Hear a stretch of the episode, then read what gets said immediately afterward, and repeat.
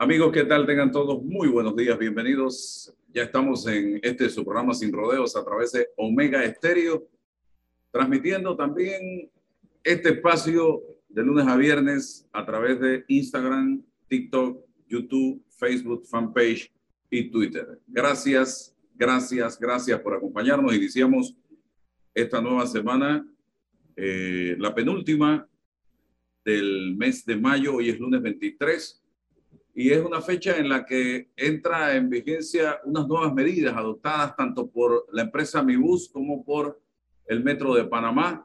Y como todos los lunes tenemos a Rolando Rodríguez del diario La Prensa, también César Relova con nosotros y nuestro invitado para hoy, eh, Luis Campana, que es el gerente precisamente de la empresa Mibus.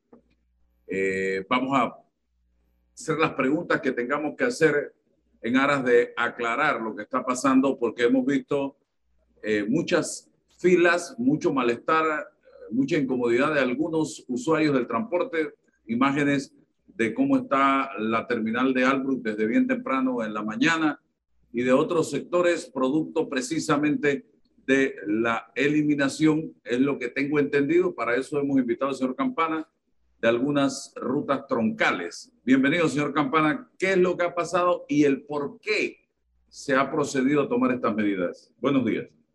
buenos días, caballero, y a todos los radioescuchas. Este, gracias por el espacio. Eh, bueno, en efecto, la medida que nosotros hemos implementado a, a, partir de hoy es la suspensión, no ha sido la eliminación, sino la suspensión de la operación de aproximadamente 30 rutas específicamente troncales largas, o sea, todas las troncales que van desde las comunidades hasta el centro de la ciudad. Y esto en realidad no es algo nuevo ni drástico que hemos hecho. Nosotros en realidad venimos este, implementando el sistema de conectividad y favoreciendo las rutas complementarias para conectar con las zonas pagas y poder hacer el transbordo en las zonas pagas desde hace ya varios años, especialmente cuando entró la pandemia por cuestiones de eficiencia operativa de la empresa.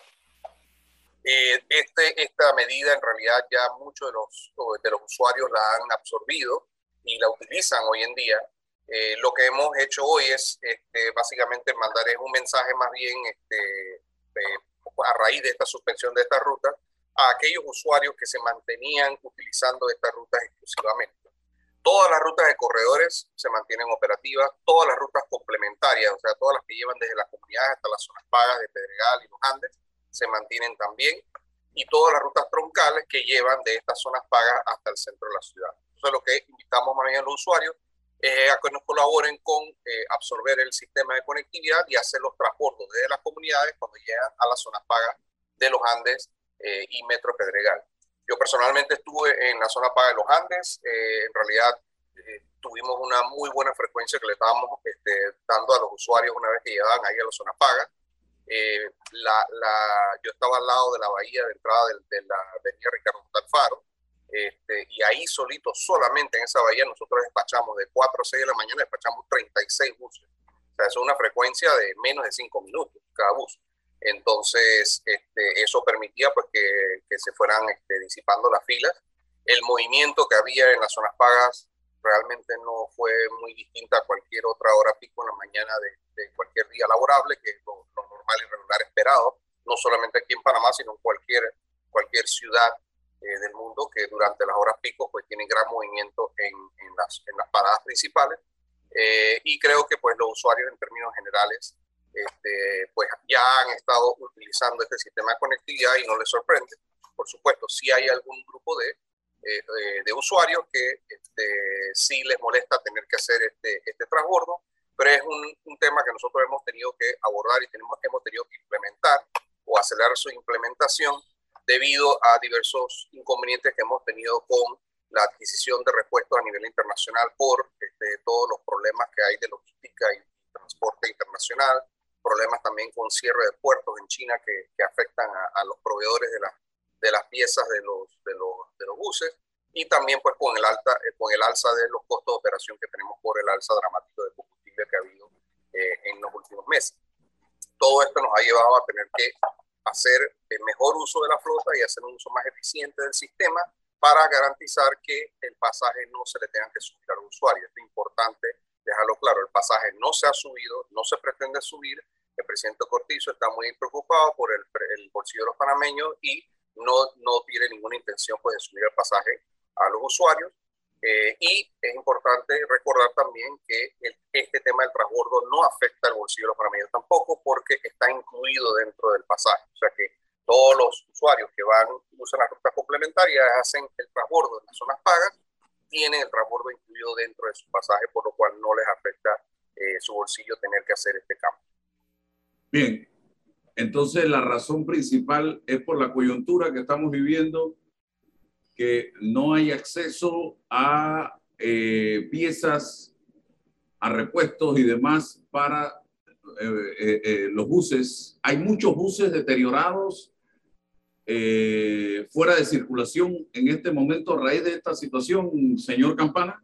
Deteriorado no es el, no es el adjetivo, simplemente esperando piezas para poder darle mantenimiento. Nosotros usualmente este, de los 1.436 buses que tenemos en la flota, siempre, estoy hablando pre-pandemia, o sea, la operación normal siempre era tener aproximadamente unos 300 en, en operación de mantenimiento. O sea, que ya sea porque había que cambiarles piezas, eh, porque se habían averiado por, razones que, todos los vehículos se, hacen averíos y hay que repararlos, eh, o por mantenimiento preventivo, porque el bus está funcionando perfectamente bien, pero le toca hacer un mantenimiento como todos los vehículos también se hacer. Es importantísimo recordar que nosotros en mi bus, preocupados siempre por la seguridad de los usuarios, uno, siempre adquirimos los repuestos este, genuinos para los buses. Eh, y dos, nunca salimos a operar buses que no estén aptos para el transporte de pasajeros. Entonces, este, a raíz de esto, que a raíz de todo el problema este de logística de transporte que hay a nivel mundial, eh, la celeridad con la que recibimos repuestos en comparación a lo que era antes la pandemia se ha visto mermada. Eh, estas medidas que estamos tomando para hacer estos ajustes son medidas temporales que estamos haciendo con la expectativa de que en los próximos dos, tres meses podamos normalizar por ciertas medidas que hemos tomado también para poder eh, adquirir estos repuestos y esperamos que a partir de junio se vaya normalizando y que de aquí a tres meses ya tengamos una operatividad este, más de acuerdo con lo que teníamos antes de pandemia y podamos luego revisitar la demanda que nosotros la monitoreamos todos los días y que podamos entonces tomar las decisiones del caso para este, continuar con, sirviendo a los usuarios de la mejor manera que podamos. Sí, voy a darle la oportunidad a Rolando y a César. Aquí me dice Jenny Vázquez a través de redes sociales, esto está ocasionando o va a ocasionar más desgaste al usuario, desmejora la calidad de vida. Y me dice por acá Oscar, yo suspendería las rutas que ya cubren la línea 1 y 2 del metro y reforzaría las otras rutas porque hoy, y es mi, mi, forma de pensar, quizá usted que conoce más del tema no, no comparta conmigo, hoy el papá nuestro, papá gobierno, papá Estado, lo que debiera procurar es tener la mayor cantidad de buses, vagones del metro en la calle, reforzar todas las rutas habidas y por haber con el propósito de darle a los panameños una mejor calidad en el servicio de transporte porque para mucha gente hoy sacar el carro del garaje o de la casa es un dolor de cabeza y el Estado, el gobierno, lo que debiera estar procurando es ponerle en la puerta de la casa, de ser posible, un transporte colectivo para que esa persona pueda dirigirse a su punto de trabajo, a su cita médica, a buscar el trabajo que anda buscando, en fin, pero no, mucha gente ve esto como, oye, un obstáculo en una coyuntura como la que estamos viviendo, señor Campana, y luego Rolando y César. Sí, no, no, muy, muy por el contrario. De hecho, justamente lo que estamos tratando de hacer es, con la operatividad de flota que tenemos, poder mejorar la eficiencia para poder darle la mejor frecuencia a los usuarios. Y como comentó el, el, el, el radio escucha que le escribió, efectivamente, este, no hay mucho sentido tampoco en sacar este, o tener más unidades en rutas que perfectamente son atendidas, por ejemplo, con las líneas 1 y 2 del metro, cuando nosotros podemos este, poder reforzar otras, otras rutas. Entonces, justamente una de las cosas que hemos hecho con sacar las rutas troncales largas es que entonces las personas cuando llegan a la zona a las zonas pagas, tanto de los Andes como Metro Pedregal, justamente tienen la opción de hacer el transporte hacia, hacia, hacia el sistema de metro. Y a raíz de eso también este, Metro nos ha apoyado eh, iniciando sus operaciones media hora antes. Ahora ellos, a partir de hoy, en vez de arrancar sus operaciones a las 5 de la mañana, están arrancando a las 4 y media, porque ya desde esa hora nosotros estamos teniendo bastante insumo de pasajeros de las comunidades eh, circundantes hacia estas zonas, estas zonas pagas. Orlando César. Sí, buenos días, señor Campana.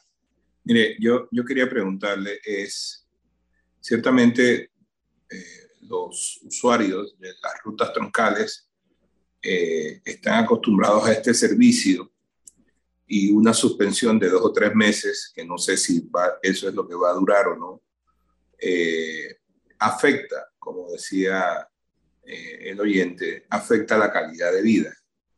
¿Qué alternativas puede ofrecer mi bus a esas personas que, como dice Álvaro, pues mover un carro resulta ahora bastante oneroso para muchas de esas personas que esto, estaban acostumbradas a usar sus rutas troncales. ¿Qué alternativas hay? En otros países esto se prevé de cierta forma, pero no sé cuál es la mecánica aquí en Panamá.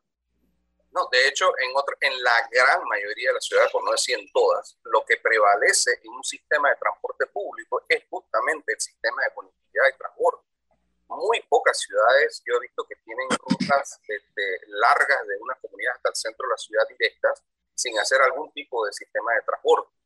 Eh, lo que pasa es que nosotros eh, heredamos, digamos, algo de este patrón de movilización desde el tiempo que teníamos el sistema eh, atomizado antiguo, los famosos diablos rojos, donde ese sistema, por ser un sistema atomizado, donde eran prestatarias por comunidad, todas las rutas iban directos desde la comunidad hasta el centro de la ciudad, porque no había realmente ningún incentivo para esas rutas de estar compartiendo la demanda de sus comunidades con, con otras rutas troncales. No habían sistemas de, de transporte de pasajeros, no había este, rutas troncales específicas dentro de la ciudad para poder hacer ese transbordo. Nosotros, este, cuando hicimos el, el, cambio al sistema de Metrobús en 2010, eh, se empezó por por eh, copiar ese mismo modelo porque era el patrón de movilización que tenían los usuarios en ese momento. Y poco a poco, a pasar los años y al hacerse cierta inversión en infraestructura, es que se ha venido entonces cambiando a este sistema de transbordo para mejorar la eficiencia del sistema. Aparte de que eso también nos permite otro tipo de, eh, de rutas, como por ejemplo, antes no se podía eh, en el sistema antiguo cruzar, por ejemplo, en una ruta de Cincuentenario a, San Francisco de Costa del Este no había rutas transversales, todas eran largas. Yo por lo menos tenía que ir, este, digamos, desde el área de, del Dorado, eh, por un bus, bajarme entonces en el centro de la ciudad y ir para atrás, porque hay 50 si quería ir a, otro sector al sur de la ciudad. Entonces, ahora tenemos otro tipo de, de rutas. Uno de los, por ejemplo, eh, eh, ejemplos de éxito es que nosotros habíamos venido ya haciendo es la ruta de San Joaquín. Esa ruta tenía este, rutas con intervalos más largos eh, que llevaban a las rutas troncales desde la comunidad de San Joaquín hasta el centro de la ciudad. Eso hace un tiempo atrás nosotros implementamos rutas complementarias que llevaban a, los eh, moradores de San Joaquín hasta la zona metro Pedregal y ahí en zona metro Pedregal tenían todas las opciones, tanto por Ricardo Tafaro como por, por Vía España o como por Transísmica o para montarse al metro. Y se lo brindábamos con mucha mayor frecuencia. Como ya esas rutas troncales existen y el metro existe, nosotros lo que hacíamos fuimos, eh, fue reforzar y los moradores de San Joaquín tienen un mucho mejor servicio y frecuencia de ese punto hasta la zona metro Pedregal. Básicamente ese mismo modelo lo hemos copiado en, todas las áreas este, suburbanas y es un modelo mucho más eficiente y es el que en realidad está implementado en todas las ciudades. Nosotros vamos a aprovechar la coyuntura de este momento para poder este, monitorear cómo este, funciona todo el sistema bajo este, este nuevo, este, esta nueva entrega, que nuevamente, insisto, no es algo nuevo, es algo que ya veníamos haciendo y toda esta ruta complementaria existe. Lo que es que estamos invitando es a los usuarios que insistían en esperar a las rutas eh, troncales largas, porque esas las habíamos bajado ya las frecuencias para favorecer a las complementarias a que se unan al sistema con conectividad y usen el sistema complementario y hagan el transbordo para ver entonces cuando pase este, este impasse que podamos hacer la evaluación y ver cómo podemos reestructurar el sistema. Don Luis, buenos días. y, disculpen, pero, pero es importante dejar claro, todos estos mismos temas que usted están diciendo que es, muy necesario apoyar al ciudadano para que pueda usar el sistema de transporte público, que ninguna de las comunidades que estamos sirviendo está dejando de ser servida. O sea, todas las comunidades unidades van a contar con los sistemas de buses, solamente que va a estar en, la moda, en el modo de complementarias con el transporte. Sí, don Luis, buenos días. Le, le pregunta César Ruilova. Yo, yo no, no, no, me pongo en el sitio, en el espacio para poder hacer una pregunta operativa, ¿no? Desconozco. Eh, pero usted ha mencionado varias veces la palabra eficiencia y, y estoy eh, eh, analizando las causas de esta variación. Creo que una de las causas, usted ha hablado del problema, el problema de, las, de las piezas para las reparaciones y tal.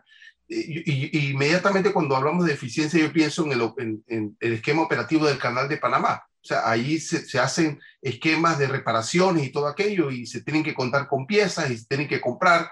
Eh, ¿Cómo se es eficiente acá? Eh, ¿Ustedes tienen un solo proveedor de, de, piezas para reparar? ¿Tienen otras? O, o, cómo funciona esto para evitar que este impasse, si es la causa principal de esta modificación, genere eh, eh, la modificación en la prestación de, de, este servicio en específico? Bueno, creo, creo que en primer lugar este, hay lecciones aprendidas con esta pandemia en todas las industrias. Eh, creo que esto es algo que, en realidad nadie, nadie esperaba, nadie realmente proyectaba las, la, la magnitud y extensión de las incidencias que ha tenido la pandemia sobre la economía mundial. y, y, creo que es algo que, todos podemos sentir. De, hecho, yo conversaba con otro de sus colegas la semana pasada y me decía, sí, la verdad es que yo, yo fui a llevar a mi carro a reparar cuando antes usualmente llegaban, hay que cambiar esta pieza y punto. En el peor de los casos, venga la próxima semana. Nos dijeron, no, es que la pieza llega entre tres meses. Entonces, son cosas que, que realmente no experimentábamos o no vivíamos antes de la pandemia. Entonces, eh, eh, y en adición, para nosotros como empresa estatal, nosotros podemos tener ciertas previsiones para poder hacer pedidos y más, pero también estamos también restringidos a poder operar bajo un presupuesto anual. Entonces tampoco es como uno dice, bueno, entonces para poder prever que venga otra pandemia que tampoco sería eficiente para el Estado, pero digamos que pudiera ser así, vamos a agarrar y vamos a hacer un pedido de, de tanto, extenso en el año y manejar un inventario mucho más alto. Entonces hay hay puntos de equilibrio que nosotros tenemos que manejar. Sí tenemos que tomar mayor previsión de aquí en adelante y es lo que hemos venido haciendo, pero tampoco podemos abusar y exagerar de eso porque tenemos ciertas limitaciones dentro del, presupuesto. Entonces sí es un, sí es un, sí es un tema delicado que hemos, hemos, estado, hemos estado buscando la forma de balancear eh, y que, como le digo, son, son lecciones aprendidas que uno, no toma de esta situación para poder este, proyectarse hacia el futuro. Pero ya nosotros, digamos, hemos tomado las previsiones necesarias y por eso es que tenemos bastante, estamos bastante confiados en que podamos regresar a la operatividad o en vías de regresar a la operatividad ante antes en los próximos par de meses. Mire, señor Campana, hoy ese este billete para los panameños que tienen un salario por quincena ya no da más. Ya no da más, no hay forma de estirarlo. Ya la cara de, aquí en este caso es Lincoln o la de Washington, parece que está llena de votos, porque la han estirado tanto los panameños que ya no da más. Y para esos panameños que a mí me toca lidiar día a día aquí en mi negocio y que vienen muchas veces con el monto exacto para comprar su almuerzo o su desayuno, ya no saben qué hacer. Yo hablo con la gente todos los días. Ya no saben qué hacer, cómo van a lograr sobrevivir en un país que no está acostumbrado a la inflación. Porque Panamá, por manejo del dólar, no estamos ni cerca de las experiencias de países de Centroamérica y Sudamérica que hoy tienen 100 dólares en el banco, pero mañana amanecen con 50 dólares porque se devaluó la moneda, o porque hoy ganan 100 dólares y mañana ya no ganan 100 dólares porque se devaluó la moneda. Nosotros aquí, la inflación es algo que ni la hemos sentido. Hoy estamos sufriendo de esta inflación y de inflación, de los dos fenómenos, a juicio de algunos economistas. Y eso nos está golpeando duro. Entonces hay quienes piensan Mire lo que dice Sunilda. Quitaron muchas troncales que beneficiaban a muchos a 25 centavos para poner a la gente a pasar páramo. o a que si quieren llegar a su trabajo o a sus hogares, se vean obligados a tomar el metro, que es cuesta 50 centavos la línea 2 y 35 centavos la línea 1. Si ellos que son gobierno y supuestamente están quejándose del combustible, ahora nosotros, los de a pie, todos los días, y los que con humildad tienen su carrito para ir a trabajar, la canasta básica, la luz, y ahora para ñapa, lo del Metrobús, vaya manera de, miren, le voy a textualmente joder al pueblo, me dice esta persona. Acá me dice otro, el error de mi bus son las rutas hasta los Andes San Miguelito, la otra es Cincuentenario San Miguelito, que no ayudan a nada. Y lleven a la gente a esa terminal de rutas largas, uno queda esperando en los Andes hasta que salga un bus y te lleva hasta tu destino. Por Dios, o sea, hay comentarios de gente que utiliza el sistema. Aquí quizá Rolando, César y yo no tenemos la experiencia de utilizar el sistema porque tenemos, somos de los bendecidos por Dios que tenemos un carro y todavía recursos para pagar el, el combustible. Y a mí me da miedo entrar a una estación de gasolina. Le decía yo ayer a mi esposa, tengo miedo porque no sé cuánto voy a quedar pagando en esta vuelta que me toque llenar el tanque de combustible. Entonces, la gente sí está sintiéndose afectada de alguna u otra manera porque tiene que buscar otra alternativa, según lo que estoy percibiendo. No sé qué dice usted al respecto, señor Campana. Bueno, en primer lugar, estoy completamente de acuerdo con dos de las cosas que, que, usted acaba de indicar ahí. En primer lugar, efectivamente, no podemos este, este, continuar estirando ese, ese billete que está mostrado ahí gráficamente. Eh, y también, lo segundo es que efectivamente, esto no es un tema de Panamá, es un tema a nivel mundial. Y nosotros somos bendecidos de que en realidad a nosotros nos ha afectado un poco menos que muchos otros países. Eh, y, no y, y, el sistema de transporte público nuestro, acá en mi bus, no es una excepción. Nosotros con el alza del combustible, los costos operativos nos han aumentado, nada más con los últimos alzas que hubo tan drásticos, en 19% por kilómetro. Entonces, eso, eso tiene una repercusión sobre la operatividad que tenemos. Deme un segundo, señor Campana, y, y, no lo quiero meter en camisa de once varas, esto es para Orlando y para César. Ustedes están pasando el Niágara en bicicleta con los costos operativos, pero yo veo hoy en la portada de la prensa que de enero a mayo, 5 mil nuevos funcionarios en el Estado. Por mes. La, ¿ah? Por mes. Por mes. Y veo además, señor Campana, y no lo quiero meter en camisa de once varas porque usted no es el que decide esto, esto lo decide una computadora en presidencia. Veo que la Asamblea tiene más de mil y pico de funcionarios nuevos y me acuerdo inmediatamente al señor Cristiano Adames acusando de clientelismo a el Ejecutivo. ¿Y eso cómo se llama, señor Cristiano Adames, que usted haya, tenga más de mil y pico de empleados nuevos en la Asamblea? Pero tenemos a un hombre como Luis Campana,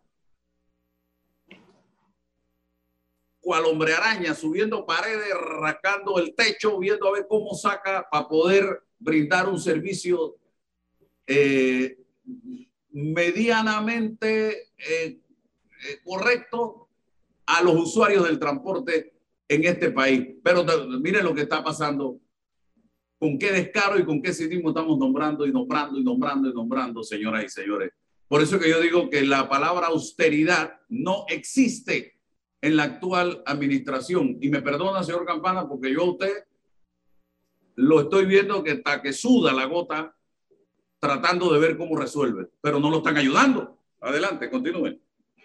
No, eh, de hecho, nosotros pues tenemos evidentemente contacto con el Ministerio de Economía y Finanzas y con la ATTT, que es quien tiene nuestro contrato de concesión, para poder expresarle todas estas situaciones y evidentemente ellos nos han, efectivamente nos han ayudado en el pasado cuando nosotros estuvimos en, en el en plena pandemia, que, que, por razones de dictaminación del MINSA, nosotros teníamos que seguir operando. Nosotros durante la pandemia no hemos dejado de operar ni un solo día. Y por, por cuestiones de distanciamiento tuvimos que seguir operando eh, con ocupaciones muy bajas. Eh, el MEF en su momento pues sí nos, sí nos, eh, nos hizo crédito reconocido para poder nosotros poder tener mayores ingresos para poder seguir operando la flota de esa forma. Y no creo que este año sea la excepción tampoco. Sin embargo, tenemos que también buscar de la manera de ser más eficientes tanto para la empresa y hacer el mejor uso de los recursos estatales que tiene la empresa.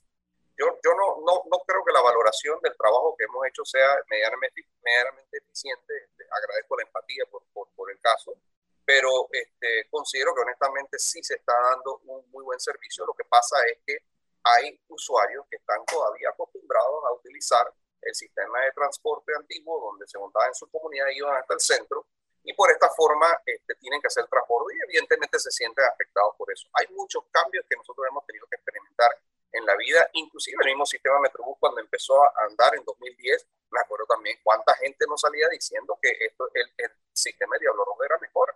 Y por supuesto, pero eso es resistencia al cambio solamente. No creo que realmente nadie pueda realmente hacer un análisis objetivo y decir que el sistema que teníamos antiguo de Diablo Rojo era mejor solamente con el hecho de que todos nuestros buses tienen seguro este, contra accidentes. Ya nada más con eso ya tenemos realmente un gran avance con eso. Eh, así que, digo, son, son resistencia al cambio y posiblemente estemos, volvamos a hacer una valoración de esto en un tiempo y, veamos que ya pues hubo una adaptación a, este cambio de las personas que de las personas que quedan, porque ya le digo, hay mucha gente que ya ha venido utilizando este sistema de transbordo sin mayor problema. Es importante ver que estas cosas son los, los, las alternativas y opciones que buscamos justamente para no golpear el bolsillo panameños y que entonces les incremente el pasaje. Ciertamente, si deciden utilizar metro, pero hoy en día hay muchísima gente que hace la conectividad, se baja y usa el sistema metro. Yo estaba en los Andes esta mañana y se ve muchísima gente que llega ahí a la zona paga de esta ruta este, complementaria y gente que sale y sube entonces la carrera eléctrica para entrar al sistema de metro. Y otros que se quedan dentro de la zona paga y utilizan entonces las rutas nuestras. Esas personas que quieren utilizar las rutas nuestras tienen su valoración del tiempo de viaje y consideran que prefieren ahorrarse el dinero y usar el 25, los 25 centavos que ya ese transporte está incluido para poder usar este, su pasaje a su máxima expresión y hay otras personas que tienen su valoración del dinero distinta y prefieren invertir pues los 35 centavos en utilizar el pasaje de la línea 1 de metro. Eso es lo bueno de tener todas las opciones de este sistema integrado de transporte que tenemos en la ciudad. Eh, no sé, Rolando y César, si quieren aportar algo adicional. No, yo estoy, yo estoy bien. Muy bien. Bien, entonces, acá me dice alguien, ¿por qué no se ha solicitado un préstamo para servir a Reiján y Chorrera con Metrobús y eliminar la especulación de tarifas? Para cerrar allá. Bueno, e, eso, esa es una pregunta más bien para la autoridad de tránsito. Nosotros en MIPUS tenemos un área de concesión que son los distritos de Panamá y San Miguelito eh, y en realidad, pues nosotros para poder servir a otros sectores que no estamos este, sirviendo hoy en día, depende pues de una decisión de la autoridad de tránsito. Bueno, muchas gracias, don Luis Campana. Y a la orden, cualquier información que desee suministrarle a los usuarios del transporte, porque si ha habido un momento trascendental en la historia del transporte en este país es este, en el que tenemos que hacer un esfuerzo y un sacrificio como Estado para brindarle a la gente, como yo decía, un transporte que lo recoja en la puerta de la casa de ser necesario, porque comprar combustible hoy día es un lujo, un tremendo lujo. Así que gracias, señor Campana. Gracias a usted por el espacio y el tiempo. Gracias. Gracias. Bien, vamos al cambio y regresamos porque seguimos en el análisis de los temas nacionales. Regresamos enseguida. Un tema que vamos a abordar en breve, lo que pasó el viernes en Estados Unidos y el mensaje que esto envía. Hoy hay que, hay que hilar bien delgado. Nosotros los panameños a veces nos dejamos llevar por la primera impresión. Ah, 13 meses le quedan a los hijos del expresidente Martinelli. No, es que hay que analizar esa, esa pena impuesta por un juez allá en Nueva York, en Estados Unidos, completa, de principio a fin, lo que se supo, no, se supo no, porque eso lo sabía hasta un bebé. Que se lo que se confirmó. Y aquí un bebé lo sabía. Lo que pasa es que aquí hay, fanáticos. Esto este país está lleno de un fanatismo de gente que tú le puedes mostrar la imagen de la persona con una pistola metiéndole un tiro en la 100 a otro y dice, no, ese no era él. De seguro ese es un meme, porque hay fanatismo. Y cuando tú llegas al fanatismo ya ahí no hay manera de... Y el fanático no quiere el país. El que está, el, el, el que hoy día está disfrazado, vestido con la, con la chamarra o la camiseta de ese equipo, no le importa un bledo con el país. Porque es que la camiseta que tenemos que ponernos es la camiseta de Panamá. Y yo veía, y yo, y yo veía una valla que dice que está circulando y que viene de Colombia. Los venezolanos también querían un cambio, y esto es contra Petro, y les tocó cambiar de país cualquier cosa, menos él. Es que esa valla tenemos que ponerla aquí en Panamá, señoras y señores. Y decir igualmente, los venezolanos también querían un cambio. Y les tocó cambiar del país. Porque muchos panameños, si no toman las decisiones correctas el 5 de mayo del 2024, y lo digo claramente, y esto yo sé que tiene consecuencias, porque hay una estructura del mal tratando de atacar y de destruir a todo aquel que hable como hablo yo. Muchos panameños, Rolando y César, vamos a tener o que enfrentarnos si en el 2024 gana esta corriente del mal a ellos para tratar de rescatar este país o vamos a tener que agarrar el pasaporte y salir del país e irnos. Porque va a ser muy difícil, muy difícil, se lo digo con toda franqueza, vivir en un país gobernado por gente que en un tribunal en Estados Unidos ha sido denunciada de prácticamente blanqueo de eh, capitales, de lavado de dinero. Así es sencillo. Yo no sé, yo no quiero para mi país gente que delinque y que delinquió en el poder. Eso, eso, eso, eso, no puede ser. Yo no sé si ustedes, estimados amigos, fanáticos principalmente, a los esto va con los fanáticos, si ustedes quieren que el país sea administrado por no van a ser cinco años, sepan que si esta gente llega al poder van a ser quizás 15, 20 años, no lo saca más nadie nunca del poder. Quizá una invasión. Eh, que Panamá quede en las garras de gente que en tribunales de justicia de Nueva York, Estados Unidos, han sido mencionadas por la comisión de delitos, por cobro de coimas a empresas de construcción y por blanqueo de capitales. Y, me llamó la atención que estos muchachos le piden perdón al país, le piden perdón a la madre, le piden perdón, no sé quién más, pero no le piden perdón al papá. Vamos al cambio, vamos a regresar del cambio. Regresamos, señoras y señores, vamos al análisis de lo que pasó el viernes. Y yo decía aquí rapidito, estoy viendo una valla que dice los venezolanos también querían un cambio. Esto está en Colombia y les tocó cambiar de país cualquier cosa menos él. yo les voy a decir a ustedes con franqueza a través de este programa y le doy la palabra a mis compañeros de mesa. Cuidado, cuidado con lo que vamos a hacer en el 2024. No pongamos el país en manos de gente que en tribunales de justicia norteamericanos, porque aquí en Panamá no, esto es una caricatura de justicia. Aquí, yo decía el viernes, el sistema de justicia de Panamá ya está requete probado que no funciona para gente de, billete y de poder político. Eso no funciona, nada más funciona para, si agarran a alguien robando eh, una gallina en el patio de la vecina. Ahí sí funciona rápidamente, porque ni para violadores, porque llegan a acuerdos de pena y les, les dan tres años o cinco meses o vayan a firmar cada 15 días. Eh, pero yo le pregunto al pueblo, ¿ustedes quieren que el país sea administrado por personas cuya reputación es hoy día cuestionada a nivel internacional por actos delictivos de peso, como es el blanqueo de capitales y las coimas a empresas privadas. Esto, esto no lo estoy inventando yo, hombre.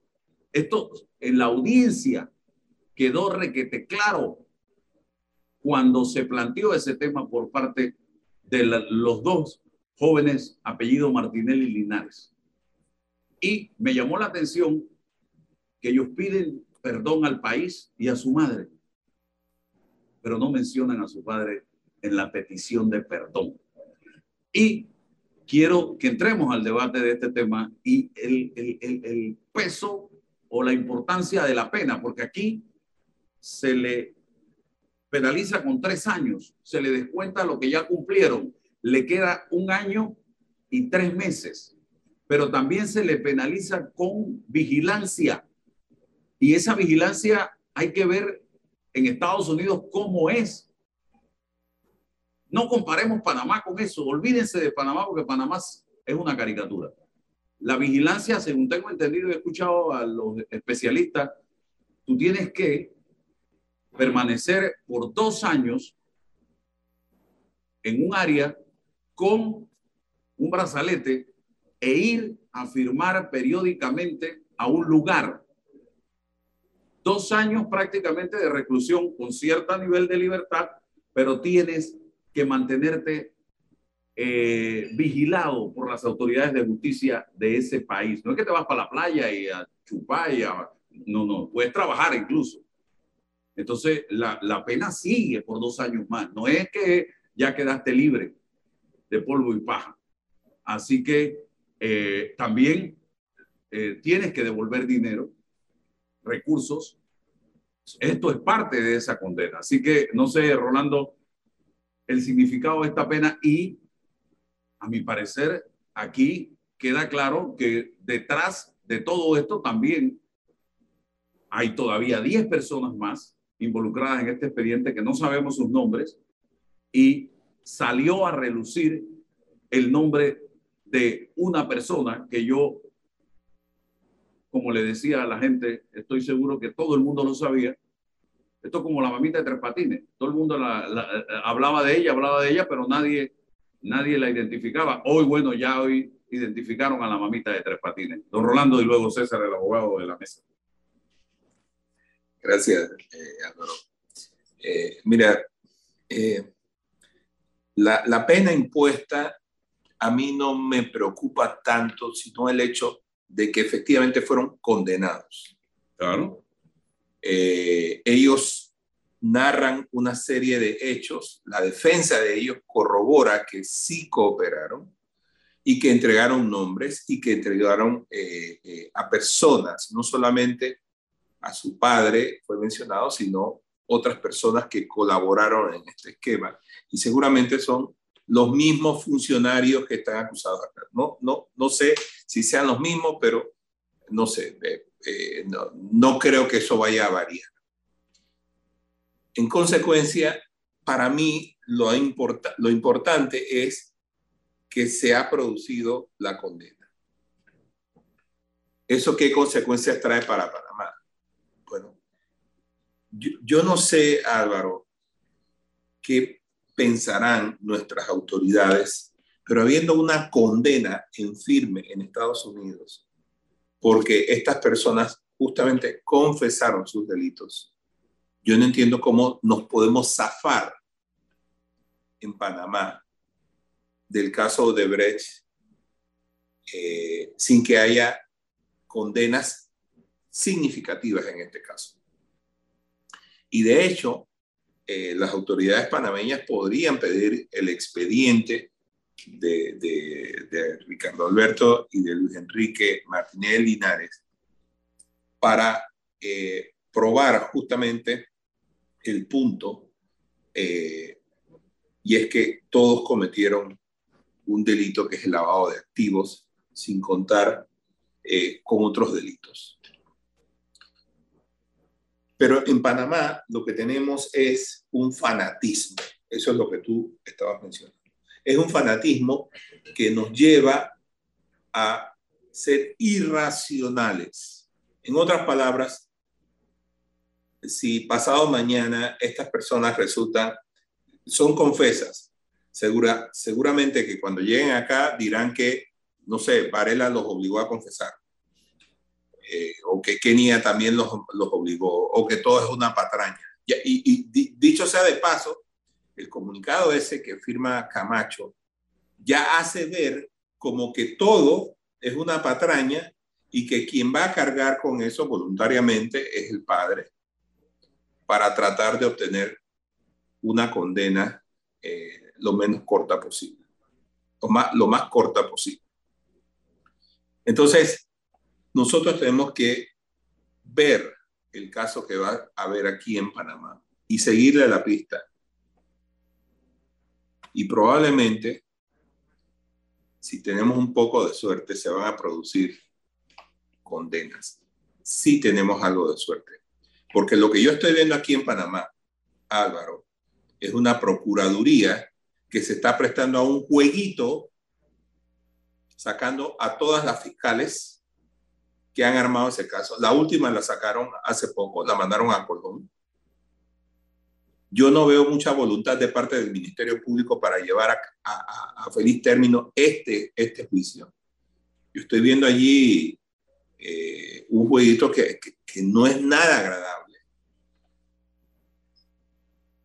Y esto, esto de cierta forma nos está transmitiendo un mensaje, Álvaro, que nosotros tenemos que eh, eh, tomárnoslo muy en serio. Y es que nosotros no podemos seguir con esta impunidad.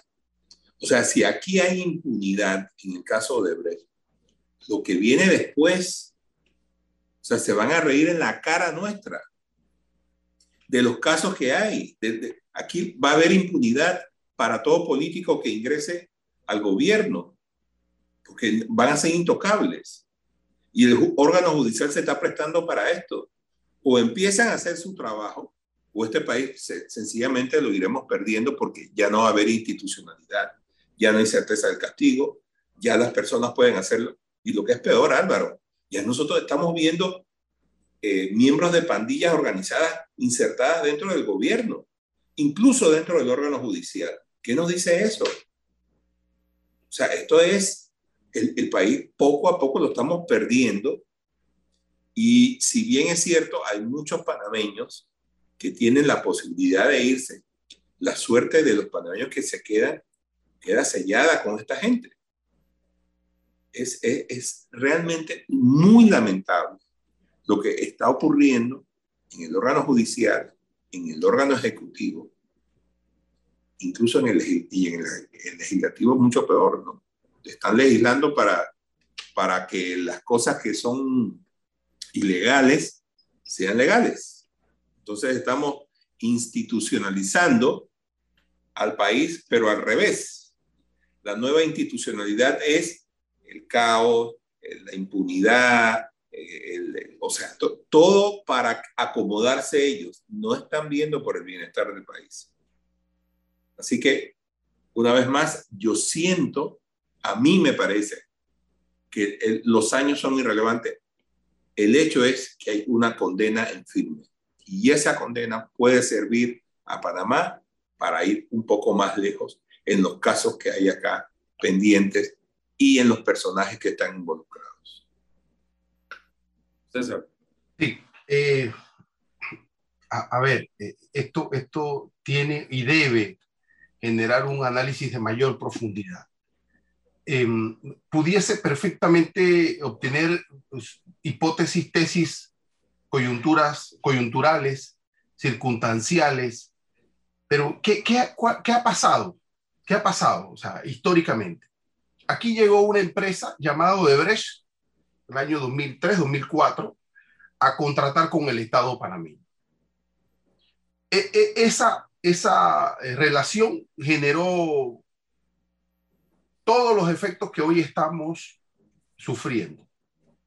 Eh, unos dirán que Odebrecht trajo la corrupción, otros dicen que estaba aquí, que solamente la, optimizó, lo que, sea. Pero cuando uno habla de este problema en materia jurídica, uno tiene que recordar lo siguiente. Intentamos desde el 2008, 2007, renovar y transformar la Administración de Justicia en materia penal. Y, eso se logró a cuentagota desde 2011. Pero Odebrecht llegó el 2004, ¿ah? Ojo. Entonces, hoy decimos, hombre, pero es que Estados Unidos, el sistema de Estados Unidos funciona y el de nosotros no. Pero la pregunta es, ¿por qué razón? ¿Por qué razón nuestro sistema no funciona para poder resolver ese problema? Es muy sencillo, por el modelo de gestión que tenemos. Mire, si un fiscal de Estados Unidos conoce de una ofensa sobre delito, ese fiscal tiene la posibilidad, aunque existan 10, 15, 20 personas involucradas, tiene la potestad, la flexibilidad de, de adelantar una investigación individual, es decir, ya yo tengo la prueba en contra de esta persona y yo la, la llamo y la convoco a un juicio. O sea, no tiene que esperar que, el expediente esté completo para las 10 o 15 personas que están en el expediente o para las 50. Por eso es que hay, en el caso de, de, de Odebrecht en Estados Unidos la posibilidad de que hoy o ayer se convocaron para, para llamar a estas personas y sentenciarlas. Y ahí hay 10 personas esperando. Pero nosotros no podemos hacer eso aquí en Panamá.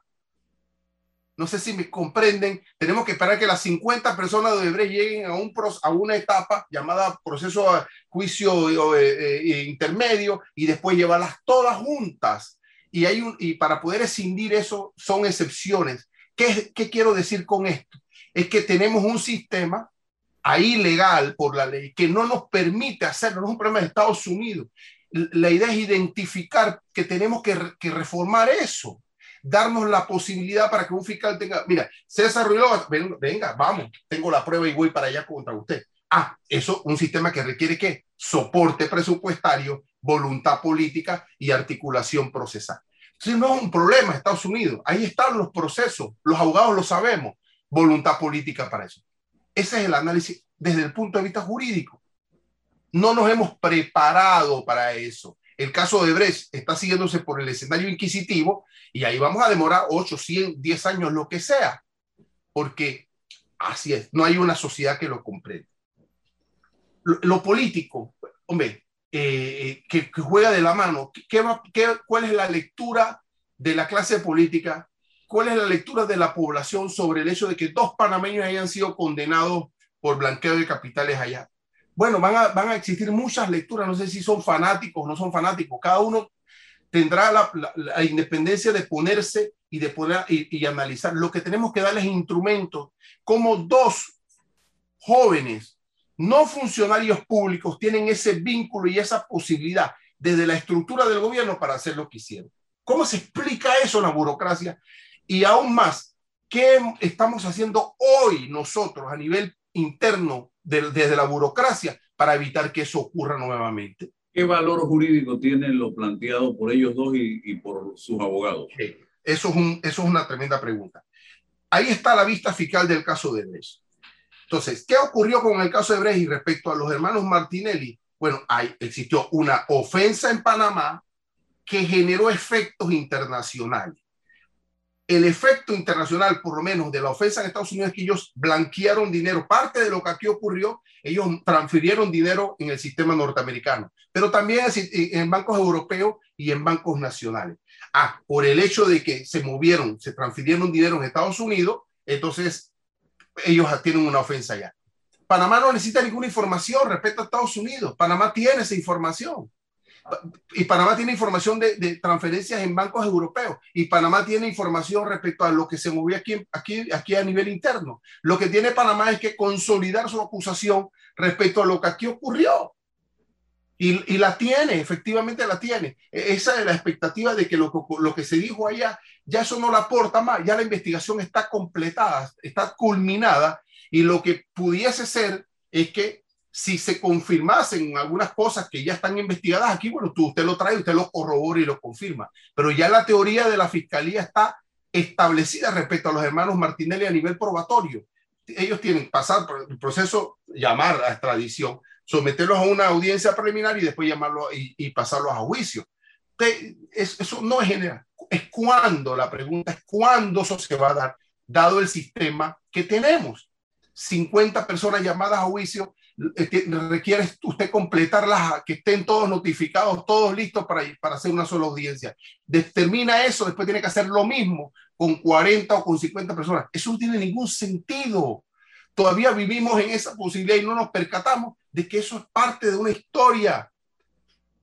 ¿Cuándo vamos a reaccionar? El pueblo, te pedimos justicia, pero ahí la tenemos. Solo un cambio en el modelo jurídico nos puede dar la oportunidad de tener efectividad respecto a, estos temas sensitivos. No reaccionamos. Entonces, que, que, que, que, un fiscal, que hayan ido los fiscales, no se trata de que los fiscales hagan lo que nos vayan a dar nosotros, es qué modelo nosotros tenemos para enfrentar eso, para defender a la sociedad de estos tipos de exabruptos. Y después viene la parte política. Pero tenemos un compromiso de lo jurídico, que vivimos en una carreta de hace 500 años. Ni siquiera el sistema acusatorio tiene esa posibilidad tenemos que ajustarla a esa posibilidad para atacar el crimen y atacar la corrupción con todo y con fuerza, pero no reaccionamos. ¿De ¿Quién debe reaccionar? Por supuesto, la clase política transparente, la clase política con compromiso y todos, la clase, eh, los abogados, todos tenemos que ir en función de eso. Si no lo hacemos, Álvaro, aquí va a pasar, van a llegar, van a retornar y el proceso de deberes no va a acabar. Yo estoy, estoy absolutamente de acuerdo con lo que dices. Eh, fíjate, Álvaro, en, en, en Brasil, la investigación de Odebrecht se hacía por secciones. Y antes, y mucho antes de que cayera arrodillada Odebrecht, ya había una condena contra Marcelo Odebrecht. Fue la acumulación de condenas y de investigaciones lo que llevó a Odebrecht a caer arrodillada y pedir clemencia para poder seguir operando en Estados Unidos. Ese, ese juicio de los transportistas, ¿tú, tú, en qué crees que va a quedar eso? Y la, palabra, y la palabra clave, la palabra clave se llama ruptura procesal, escisión procesal. Si usted permite la ruptura procesal, porque si al fiscal le llega la prueba y usted puede convocar y llamar a, y llamar a la persona y convocar un juicio, lo hace. Eso Pero ¿qué requerimos? Requerimos obviamente logística, presupuesto, pero solo una modificación en el código este, este, inquisitivo, porque se puede. Porque las leyes procesales perfectamente se pueden modificar y aplicar, no así la sustantiva hacia adelante, las procesales sí. Usted modifica el concepto de ruptura procesal y usted dice, ya yo tengo la, el dice, ya yo tengo la prueba respecto a estas personas, yo voy y convoco al juez para que adelantemos aquí. Los otros deben esperar y usted va a ver que va a tener resultados. Mismo es, así mismo. No, no, no, no, nosotros no, no. yo decía el viernes en un planteamiento como panameño, así de frente, el órgano judicial panameño, frente a la coyuntura que estamos viviendo, deben cerrarlo. Tener que depender de la justicia de otro país para que se haga justicia debe darnos vergüenza. No puede, Álvaro. Depende del poder eh, parlamentario para la modificación. y yo decía, los millones que gastamos en funcionarios judiciales inoperantes. Y es gasto, no inversión. ¿Para qué? Tú dices no puede, pero ¿cuántas iniciativas?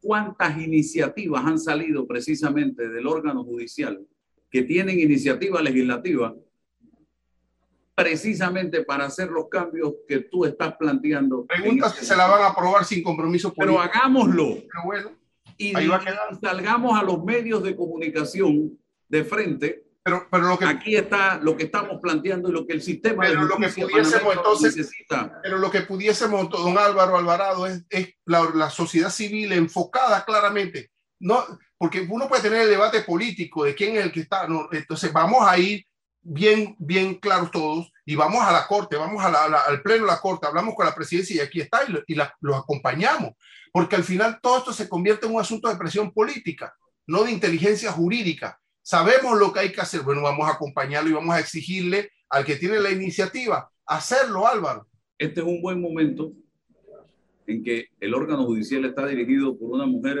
que goza de credibilidad como María Eugenia López para avanzar o liderar una iniciativa en conjunto precisamente con las organizaciones eh, civiles del país en aras de adecentar y en aras de modernizar el sistema de justicia panameño. Pero si no empezamos y seguimos montados, así como en Dara en su momento se montó en la constitución que teníamos y no se hizo nada, entonces aquí no va a pasar nada. Sencillamente no va a pasar nada. Hay que hacer los cambios. Yo creo que Mario Eugenia López en este periodo tiene la confianza y del, del país para lograr hacer estos cambios que, que la justicia necesita. Yo no sé. Un solo artículo, pero ese solo artículo requiere qué cosa? Requiere de un presupuesto. Usted tiene que tener los tribunales y la logística para soportar una modificación de ese tipo, porque genera flexibilidad pero necesita, genera costo. ¿Cuánto valen los derechos, no? La economía. Entonces, bueno, eh, nos van a decir, y el presupuesto, y, tenemos que pasar por el tamiz del Parlamento y por la quiesencia del Ejecutivo. Eh, eh, la primera etapa la pudiésemos perfectamente, un solo artículo, dos o tres, para organizar esto, pero es, esa normativa, esa modificación requiere, requiere del compromiso de todos bueno, hagamos una, una, una jornada de esta, eh, eh, ¿no? Y, vayamos. Eh, y le exigimos a la Corte con iniciativa legislativa para esto, estas modificaciones. En el caso de Brecht, en el caso del crimen organizado, en cualquier caso, vas a ver que eso genera flexibilidad y posibilidad de tener resultados pronto. No hablo de, de, culpables o inocentes, sino de juicios pronto, de resoluciones y definiciones pronto, para evitar el estigma de la prescripción de las acciones penales. Y que, y que acompañe la Procuraduría. Todos, pero, todos, pero todos, pero todos, todos, ¿no? Ahí está.